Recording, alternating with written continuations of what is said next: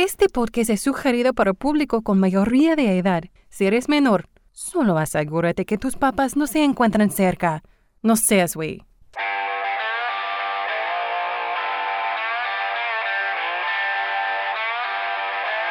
One, two, three. Yo hago el amor porque soy una persona muy sociable. Pero lo mío, lo mío, lo mío, lo mío es la chaqueta. Bienvenida, bienvenido al podcast Sin Razón. Yo soy Aldo Verástegui y me da muchísimo gusto que me escuches y espero que te quedes conmigo a este diálogo interno que externo. El día de hoy tengo el placer de tener como invitada a una mujer nacida en Meoki, Chihuahua, de carácter muy noble, estudiante activa como consejera social mi querida Claudia Soto, ¿cómo estás? Hola, hola. Bien, bien, bien. ¿Cómo te trata la vida? ¿Cómo has estado últimamente? Pues últimamente altas y bajas, pero pues les seguimos dando chingazos a la vida, dice mi papá. Ah, ¿No queda de otra? Sí, esas, esas son las mejores expresiones que hay para, para darse ánimos uno mismo, ¿no? ¿Cómo es esta onda de, de, lo que estás estudiando ahora? Pues mira, me metí a estudiar lo de la Consejería de, de Servicio Social porque hace falta más gente hispana, latina, que pueda ofrecer esos servicios a nuestra comunidad. Pienso que a lo mejor será por el estigma de, enfermedades mentales, que en nuestra comunidad es más de, no, tienes que ir a hablar con el padre, no tienes nada, tienes que ir a hacer esto, este, entonces... Este, Las soluciones milagrosas de la religión. Tienes que orar, tienes que, no, es que eso se quita y así. ¿Verdad? Entonces, este, por eso decidí meterme a esto, porque a mí me ayudó bastante y me sigue ayudando. y he visto cómo a mis padres les hace falta. Sí, a las generaciones pasadas les hace mucha falta. Sí. Porque pudimos haber crecido incluso nosotros con otra forma, ¿no? Pero bueno, ahorita ah, vamos a dejar eso un poquito para el cierre porque me encantaría que platicáramos eso eh, y, e irlo llevando. Bueno, tú que nos escuchas, eh, como viste en el título, el día de hoy vamos a platicar y conversar acerca de el trastorno eh, de estrés postraumático. Pues bueno, el trastorno de estrés postraumático es una enfermedad de salud mental eh, desencadenada por una situación aterradora, ya sea que la hayas experimentado o presenciado. Los síntomas pueden incluir eh, revivencias, pesadillas y angustia grave, así como pensamientos incontrolables, incontrolables sobre la situación. ¿Te hace sentido el significado? Sí, Muchísimo. ¿Cómo, cómo sería eh, desde tu punto de vista una definición para ti mucho más cercana a, lo que, a lo que tú tienes como conocimiento? Es difícil poner, definirlo porque a todos tenemos esos síntomas, pero a alguna gente es más que otros. So, como para mí es este, todo lo que acabas de decir, exactamente cosas que me han pasado y que me siguen pasando.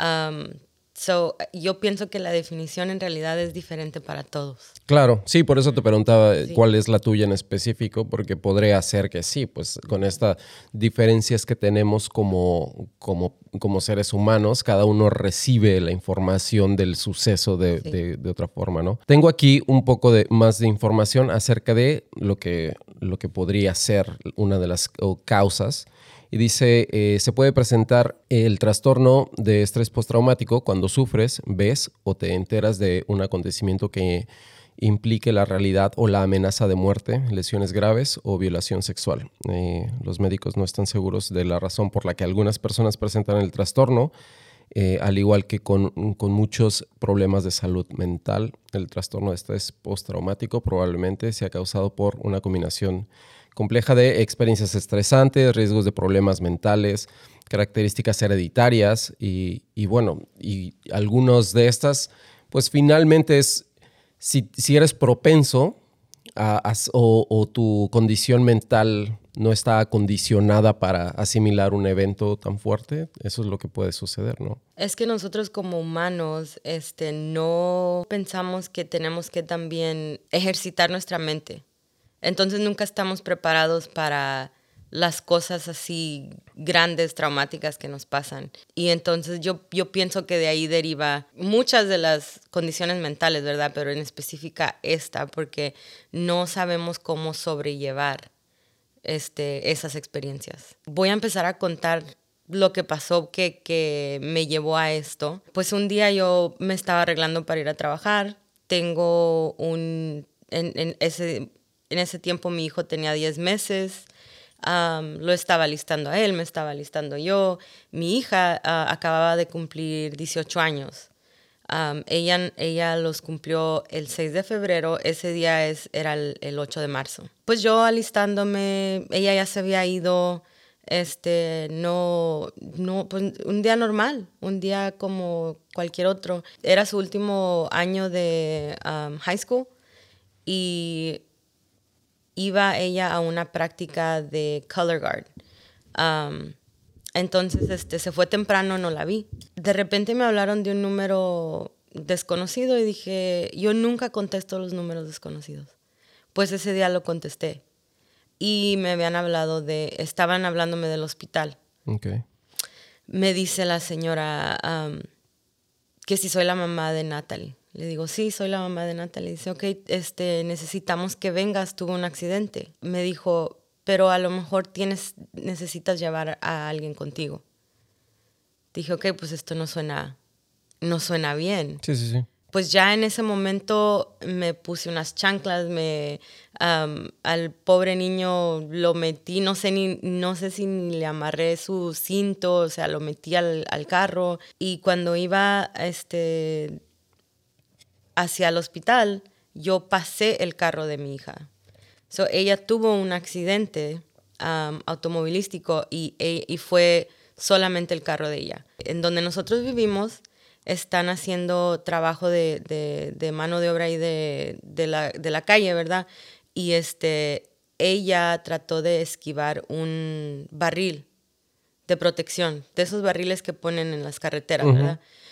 Eh, pero al tratar de esquivarlo, ella este, sobrecorrigió y se volteó y, quedó como en un, en un ditch. Pero cuando yo pasé por ahí, ya este, la troca, la, la wrecker, ya, ya estaba subiendo el carro a la troca y del lado que yo vi el carro, el carro se miraba bien.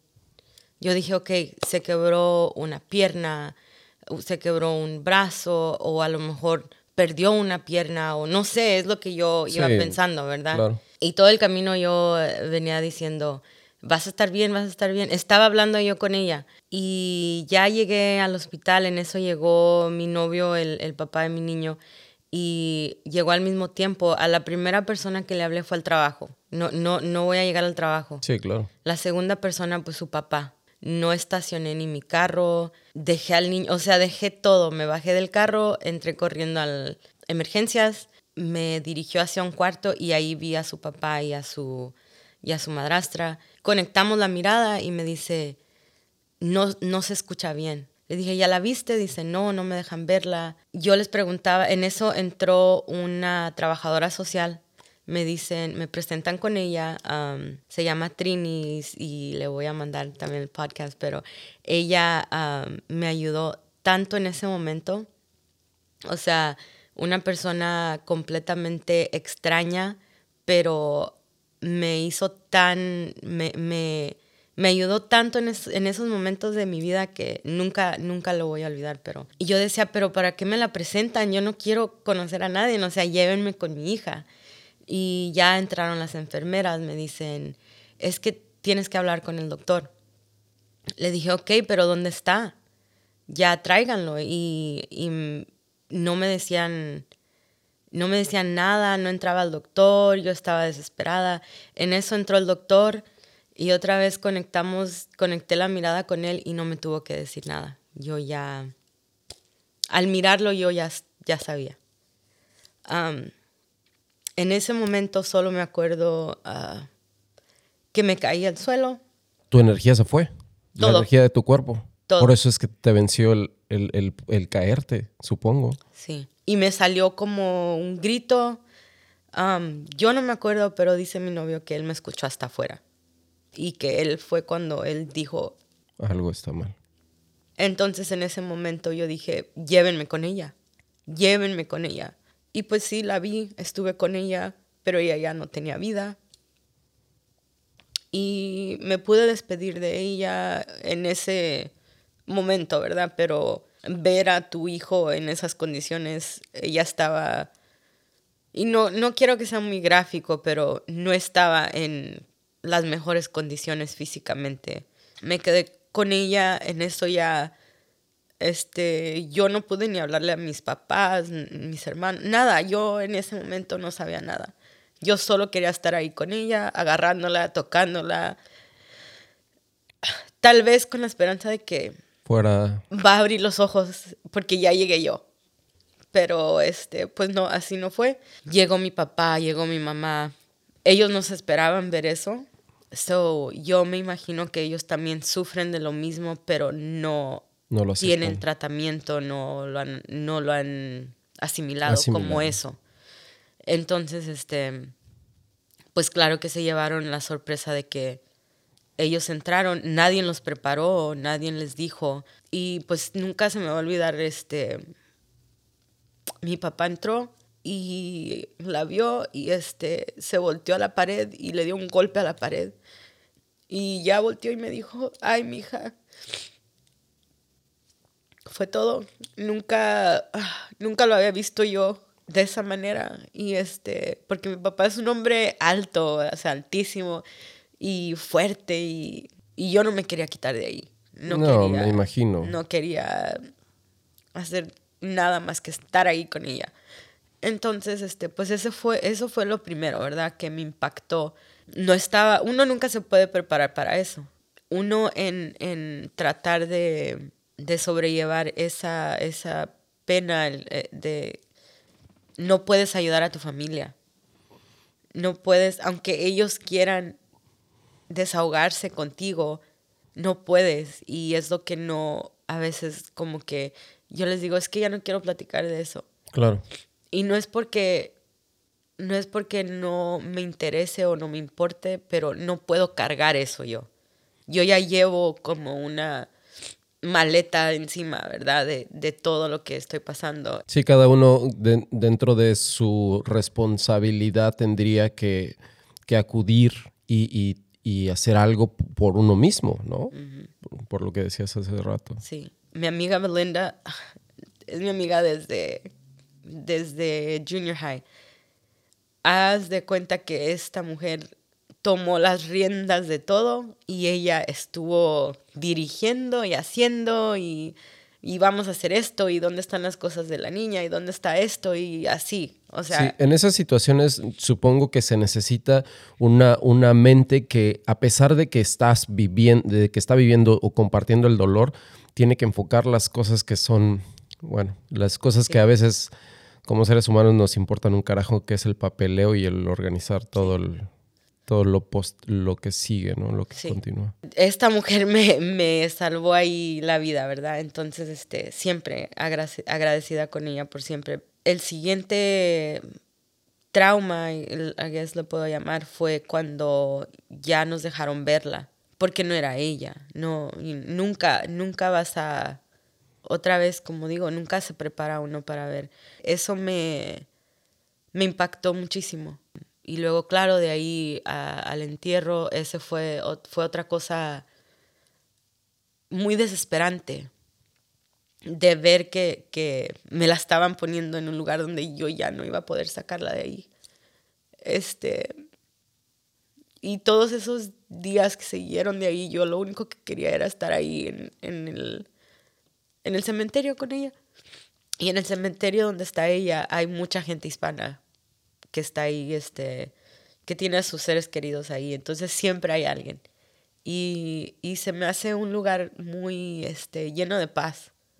Mucha gente piensa, piensa cementerio y piensa, oh, that's, este, no sé, les da miedo o les da cosa de que, no, yo no quiero estar, pero en realidad es un lugar muy, este, lleno de paz, lleno de... Es que no sé si ya después, en, el tiempo y en el consuelo que buscas, creo que vas a... Y no creo que lo asimilemos, porque yo tengo, yo también tengo algo, no sé si me generó un...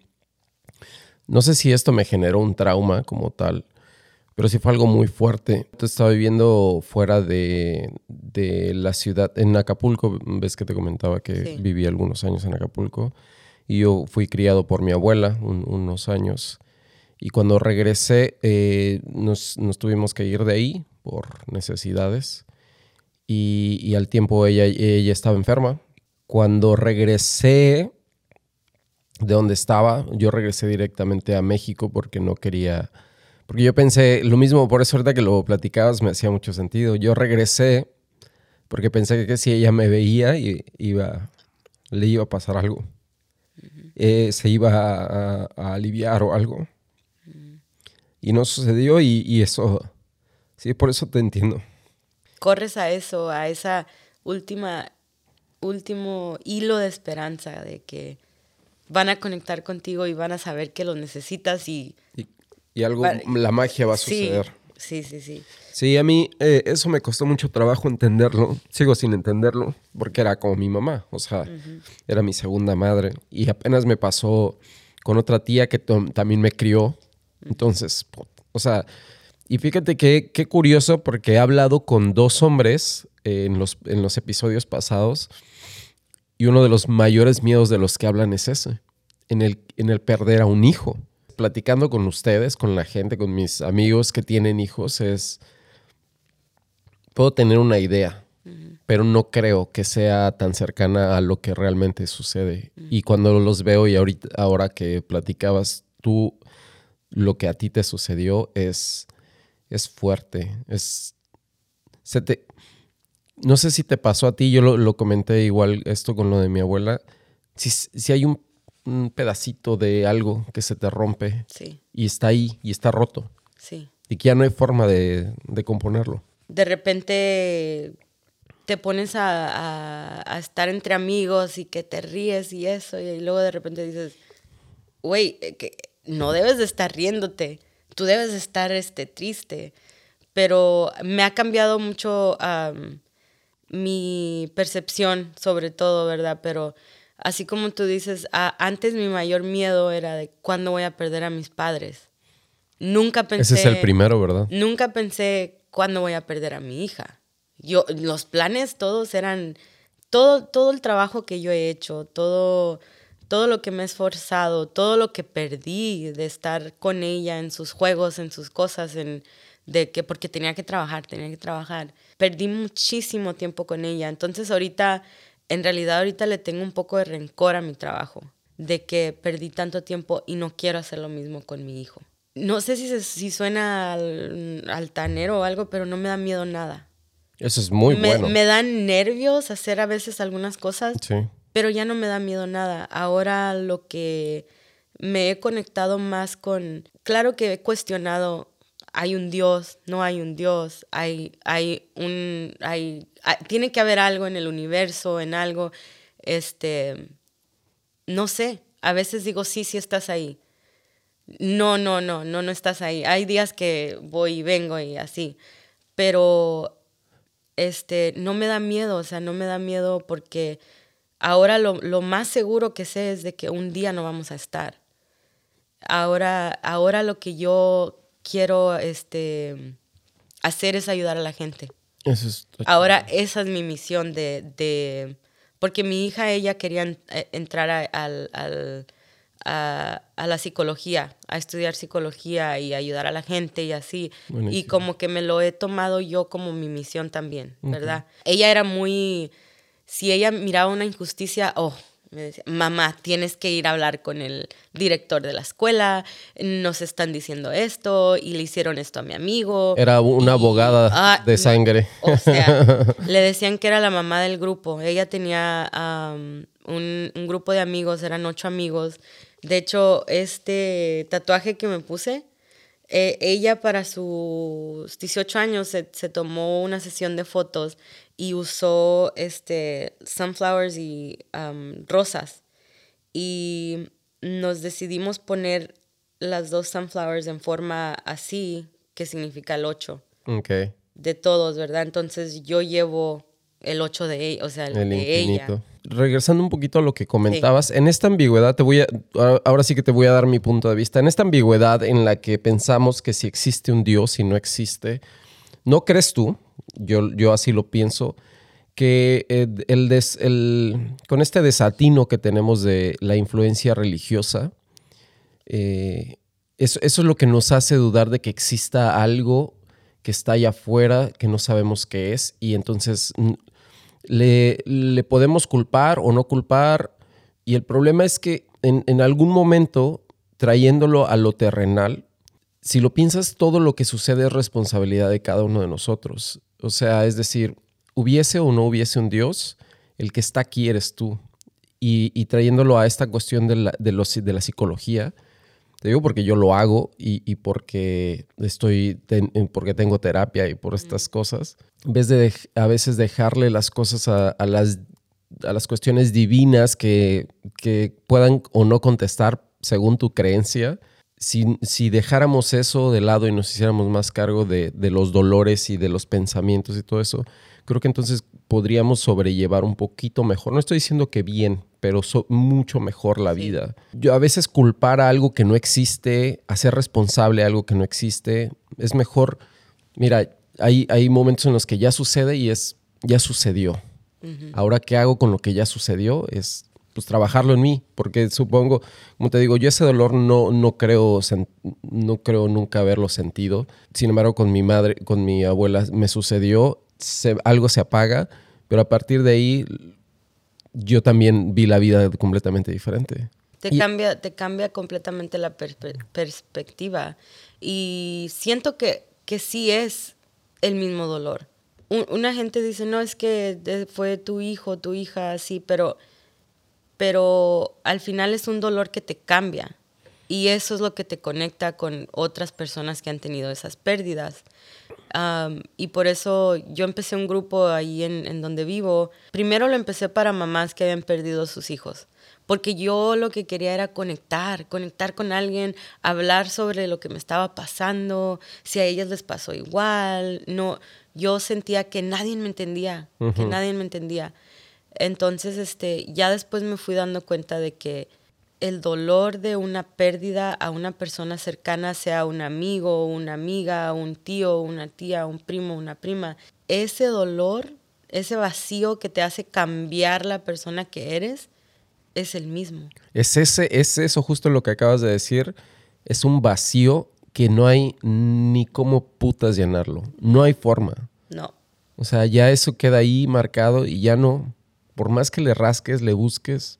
Nada. Nada. Y, le y ese es el, problema con las enfermedades mentales. O sea, cómo, cómo la gente trata de meter cosas en ese vacío que no son buenas. Y, yo lo digo porque yo me pasó por mi mente, ¿con qué me quito esto? ¿Con qué me quito este dolor? ¿Con qué? con drogas, con, con alcohol, con, con, con qué? Con, denme algo porque quiero, quiero apagar todo. Pero de ahí este, conocí a una consejera y también voy yo con una psiquiatra. Entonces yo, yo este, tomo medicamento. Yo estoy diagnosticada con depresión, ansiedad y eh, PTSD. Los síntomas más graves son los de... Te voy a dejar que tú lo digas en español. Dice que son recuerdos intrusivos. Eh, quiere decir que estos son... Eh, eh, recuerdos recurrentes, involuntarios y angustiantes del hecho traumático. Revivir el hecho traumático como si estuviera sucediendo otra vez. Sueños perturbadores o pesadillas acerca del hecho traumático, angustia emocional grave o reacciones físicas a las cosas que recuerdes del, suceso traumático. La evasión, que dice que es eh, tratar de evitar pensar o hablar acerca del suceso, evitar los lugares, actividades o personas que te recuerden el suceso eh, cambios negativos en el pensamiento y en los estados de ánimo, pensamientos negativos sobre ti, otras personas o en el mundo en general, desesperanza acerca del futuro, problemas de memoria, incluso no recordar aspectos importantes del suceso. Dificultad en, manera, en, en mantener las relaciones cercanas, sentirse eh, distanciado de tus familiares, falta de interés en las actividades eh, que antes te gustaban, dificultad para sentir emociones positivas, sentirte emocionalmente inestable, cambios en reacciones físicas y emocionales, eh, como asombrarte o asustarte fácilmente, estar siempre alerta o al peligro, conductas autodestructivas, trastornos del sueño, dificultad en concentrarte, irritabilidad, arrebatos de ira o conducta agresiva, sentimientos abrumadores de culpa o vergüenza. Y, bueno, esos son algunos de tantos que me imagino. Exactamente las cosas que, me han pasado. Por ejemplo, al principio yo iba manejando y de repente me imaginaba que yo era ella. Entonces yo decía, ¿qué sintió? ¿Qué, qué pensó cuando le estaba pasando eso? ¿Qué, ¿Qué últimos pensamientos tuvo? Yo tuve mucho tiempo, hasta apenas hace, hace como un mes con, mi consejera, este, abrí su, sus documentos de su certificado de fallecimiento, nunca lo había visto, sus documentos del hospital, sus cosas así, no las quería ver.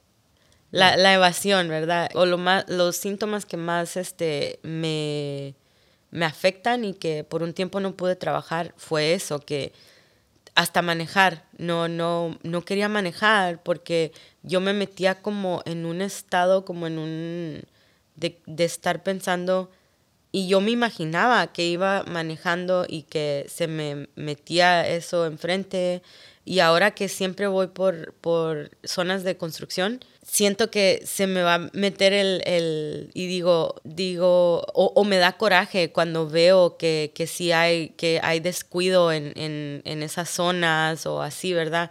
Entonces, este, eso y luego de repente al principio yo tenía como muchos flashbacks donde de repente como que se me, me transportaba otra vez yo al, al cuarto, al hospital y veo su, su cara, veo, veo todo lo que está pasando, o sea, con su cuerpo, con su, con su cara, con sus manos, con su todo. O sea, puedo estar trabajando, atendiendo a un cliente, porque yo trabajo en ventas, entonces tengo que atender clientes todo el día.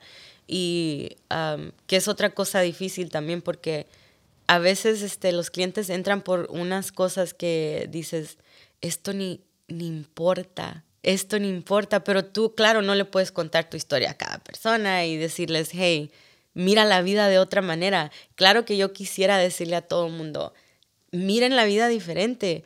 No, no sabemos ni cuándo, ni cómo, ni a qué horas, pero lo que sí sabemos es que nos va a suceder, qué vamos a hacer en ese tramo de, de ahorita a ese día, cómo nos van a recordar. Me van a recordar porque hice cosas buenas, me van a recordar porque me di por vencida, me van a recordar porque me dejé caer, me van a recordar porque no, no hice nada. Este, entonces, esos son los pensamientos que me han ayudado a, seguir adelante, pero esos pensamientos no los, no los, este, no los este, empecé a, a cosechar yo sola.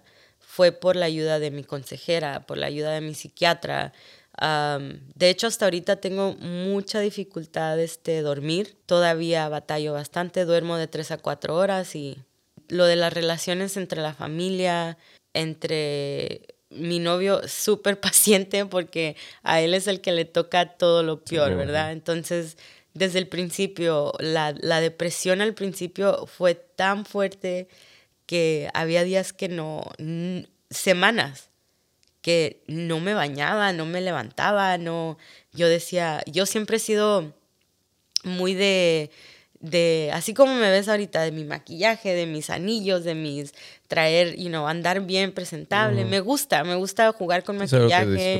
Mi hija le gustaba mucho, eso era una de las cosas que nos conectaba.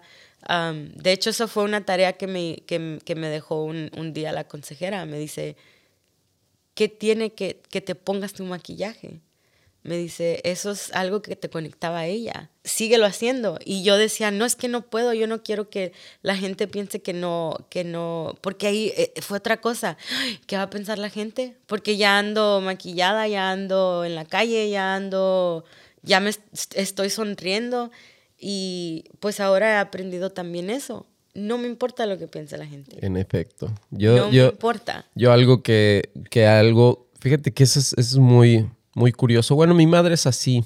Creo que, creo que eso se lo aprendí a ella. Es súper valemadrista en, en, lo que dice, porque todo lo que le viene a la mente lo escupe y lo sí, o sea, y, eso lo aprendí mucho de ella y me empezó a, valer madre lo que opine cualquier persona de mí, que si estoy feliz, que si me río muy fuerte, que si estoy enojado, que si, si uno les presta mayor atención de la que realmente merece, es como Incluso yo cuando doy mi opinión acerca de algo, no lo hago como para ingerir en la opinión de los demás, sino si les gusta mi opinión, tal vez incluso la podamos compartir. Y, habrá cosas de los que dicen las demás personas que te puede hacer sentido, pero lo que no te haga sentido de las otras personas, pues lo desechas. Socialmente me parece muy absurdo porque sí lo escucho mucho que, las personas dicen, no, es que qué va a pensar la gente. Y en mí, te lo juro, que en automático en mi cabeza es, que te valga, ¿qué te valga madres? Pues sí, güey, o sea, ¿qué te va a decir la gente que qué, güey? O sea, la gente no te viene a dar de comer, la gente no te consiente cuando lo necesitas, la gente no te apapacha, la gente no... La gente que diga lo que se le hinche un huevo, de todas formas, tu vida no, no puede cambiar por lo que diga incluso tu familia, créeme. A mí, yo me separé mucho ya de mi familia porque tenían conductas repetitivas que para mí eran aburridas. Y entonces era como de, ay, qué huevo otra vez estos cabrones haciendo lo mismo, incluso los mismos chistes, lo mismo. Y dije, no, güey, yo no pertenezco a este círculo. Son mi familia y todo, los voy a querer toda la vida y obviamente ahí estaré cuando me necesiten. Pero no comparto ni sus ideas, ni sus formas, ni su todo o lo que gira alrededor de ellos. Entonces, en algún momento lo pensé, dije, si me vale madre lo que mi familia opine de mí, imagínate el resto del mundo, ¿no? Entonces a mí con esa mentalidad he crecido y vives libre, vives más cómodo, te quitas muchos lastres, eso de, es que, por ejemplo, ahorita que mencionabas lo, de, lo del maquillaje y todo eso, eso no cambia nada. El dolor, el dolor ese es tuyo. Y, estábamos platicando con un amigo del, del, miedo, específicamente ese era el tema, y hablamos cuando hablamos de la muerte y es, creo que, creo que las personas se mueren cuando los olvidas. Sí. Vivas tu vida como la vivas, pero los mantengas aquí y aquí, no importa lo que hagas, no importa si estás de fiesta, no importa si te vas de viaje, no importa si le estás pasando bien en la vida, el, amor, porque yo creo que en algún momento yo quisiera convertir el dolor más en amor para, para permanecer, para seguirla manteniendo eh, conmigo, ¿no? Exactamente. En vez de que sea dolor, que sea amor que ahorita estoy muy emocionada de que eh, acabo de, meter mi papeleo para empezar una organización sin fines de lucro a nombre de, mi hija, que se va a llamar Natalie's House. Mi visión es de tener como un centro para, para los, los jóvenes, o sea, que los papás pelean o hacen o, o están en, en situaciones feas, malas, desagradables. A veces no comen, a veces sí. De por fuera se pueden mirar bien porque tienen que aparentar en la escuela. ¿Por qué? Porque qué va a pensar mis amigos. Quiero tener eso porque yo sé que ella siempre estaba preocupada por sus amigos. Mamá, que esto, mamá, que el otro, mamá, y le podemos comprar esto, o le podemos hacer esto, o la podemos llevar aquí. Quiero tener un lugar donde puedan ir a lavar su ropa, puedan ir a comer, puedan estudiar, tener una computadora o algo para facilidades, ¿verdad? Y que sea un lugar donde no les dé vergüenza entrar. Y, siento, como tú dices, estoy convirtiendo mi dolor en amor hacia otra gente, hacia, hacia otras personas, porque si me quedo sin hacer nada o sin generar ese amor o esas, esas cosas, yo sola me voy a morir, o sea, me voy a te va a comer. Me va a comer y, tengo que hacer algo. Creo que es ahí cuando, cuando lo que sucede en la casa, yo, yo vengo de, de, una familia disfuncional y, y, todo lo que sucede ahí en la casa es lo que te va formando para, para que seas lo que tengas que ser en el, en, en el futuro. Y creo que el gesto de lo que estás haciendo va a transformar mucho, va a transformar muchas vidas. y, en cuanto recibas ese amor de vuelta, sabrás que, sabrás que supongo, espero, que, que este dolor tan grande por el que tuviste que pasar te trajo algo de vuelta. Y, y de verdad, cada cuando en cuanto lo logres, te suplicaría que vinieras oh, claro. y, y, que pudieras conversar con nosotros otra vez, porque aparte de que sería un placer, me, me encantaría que, que, compartiéramos ahora eh, nuevas experiencias de, ¿no? Y, y, nada más como para empezar a cerrar, eh, ¿cuáles serían tus sugerencias si estás pasando por alguna de, de estos síntomas o, o estás teniendo alguna situación complicada? primero que nada, no tener miedo al hablar sobre lo que estás pasando. Buscar al, obvio, tratar de buscar a algún profesional.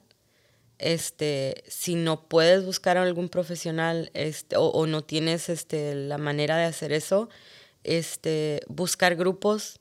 Hay tantos grupos en Facebook, en WhatsApp, en, donde quiera de apoyo, grupos de apoyo. Eh, en donde te das cuenta de que no eres el único que, tienes esos pensamientos, no eres el único que, está batallando. Entonces, cuando encuentras esa comunidad de, en donde te puedes apoyar, es muy importante, demasiado importante. Pero claro, lo, primero sería que busquen algún, alguna manera de terapia para muchos es diferente. Para mí es, es hablar, es hablar sobre lo que me ha pasado, es lo que me ayuda a mí con mi consejera cuando voy con ella, con mi psiquiatra cuando voy con ella.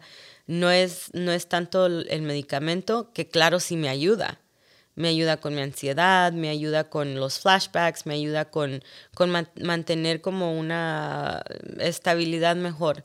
Y el plan, este, también quiero que sepan que al buscar esa ayuda para tu situación mental no quiere decir que siempre vas a necesitar ese medicamento. Claro. O que estás loco, o que, o que nunca te vas a... O sea, es un proceso, es un proceso y ahorita puedo hablar sobre eso sin... Claro que hay momentos que me acuerdo, lloro, pero también hay momentos como estos que puedo hablar y puedo decir que me ha ayudado bastante. Si no hubiera sido por eso, ahorita yo creo no podía ni, estar aquí platicando. Y hablar, y hablar sobre tus sentimientos. Buscar a alguien, si también un amigo o, todos tenemos ese, un, íntimo amigo o, o a veces hasta es mejor hablar con un extraño porque no tiene ningún, ¿cómo se dice? Un bias, no, no saben nada de ti, no, no pueden, lo único que te están escuchando y, ese es el sentimiento con un terapista, ¿verdad? Que no te conocen de, nada, no saben, o sea, te están escuchando tus problemas, tus, tus... E, ellos están analizando cómo estás tú sobrellevando esas cosas en tu cabeza, claro. pero no te están juzgando. y es lo mismo con un, con un extraño. Este, no te juzgan en, en, nada porque no saben, no saben tu background, no saben tu, lo que has pasado, pero ellos se, están ah, enfocando en ayudarte en ese momento, en lo que estás pasando. So, hay ayuda y um, ojalá puedas poner mi, correo electrónico o algo y también cualquier persona que quiera platicar, hablar. Les digo también ese consejo que encuentren algo, como dices tú, encuentren algo en donde puedan convertir ese dolor en amor, en energía positiva. Toda la energía que tú sacas en el mundo, si sacas energía positiva es lo que se te va a regresar. esta enfermedad mental puede ser por otras cosas, sí, claro. otros traumas, otros tipos como de eventos. tú, you know, puede ser por una violación o, otras cosas. Y eso sería interesante de, comparar, tener un panel a lo mejor un día, ¿verdad? De, comparar. Y cómo les sobrelleva cada uno, ¿no? Pues bueno, ha sido un placer, como lo dije al inicio. Qué bueno, te agradezco que hayas compartido, obviamente, eh, tu experiencia, tu situación, eh, todos tus pensamientos. Yo, yo, nada más para concluir, eh, quitémonos ese estigma de que ir al psicólogo es de locos, porque es absurdo, es un pensamiento arcaico, eso lo pensaban hace muchas eh, eh, épocas atrás, nosotros ya cambiemos. sí necesitamos, los seres humanos necesitamos revisarnos la cabeza constantemente, necesitamos alguien que nos apoye, necesitamos un soporte, como ya lo decía Claudia. Y, bueno, cada vez que te sientas, lo digo porque yo también ya sufrí eh, una depresión muy, muy, muy fuerte. Y hasta que acudía al psicólogo y ayudándome mucho yo a limpiar mi mente, fue que logré logré medio pasarlo porque de vez en cuando también hay recaídas oh, y, es ahí cuando hay que regresar otra vez al psicólogo y decirle otra vez ahí viene, ahí viene, ahí viene, ahí y lo sientes, lo sientes cuando viene y sí, a veces yo le digo a, mi novio, le digo, ay, discúlpame, pero ahí, viene. Y lo bueno es que que él es paciente, me entiende. No, y que, y que aparte se lo, se lo comunicas, porque es importante que los que están a nuestro alrededor también estén... Eso es lo que te da la capacidad de poder estar en contacto con el psicólogo, que aparte de abrir tu pensamiento y tu... Sí, tu pensamiento directamente, lo, compartes ahora con el resto para que también entiendan la situación y no es que no quieras, no te, simplemente no estás en, el, en ese momento. Incluso aunque quisieras, no puedes pelear contra eso. Mejor llevar, aguantar el proceso y sabes que en algún momento vas a salir de la ola. Y es un ciclo. Sí. Un ciclo que nunca acaba, pero hay esperanza porque el ciclo se vuelve más fácil. Sí, porque desafortunadamente si esos ciclos los seguimos sobrellevando con el dolor sin, sin, sin sacarlo de nosotros, hay un momento en el que si tienes el pensamiento suicida, lo, lo, lo, llevas a cabo. Sí. A mí me ha pasado. Entonces, mejor busquemos eso, busquen ayuda. Si te sientes solo, y como dice Claudia, eh, voy a, obviamente voy a dejar tu, tu, correo electrónico para que te contacten. Sí, por Cualquier cosa. Y, bueno, eh, te deseo que tengas buen día, tarde, noche, madrugada, en el tiempo en el que estés. Nos vemos en el siguiente episodio. Yo no necesito meditarlo más. A coger y a mamar que el mundo se va a acabar.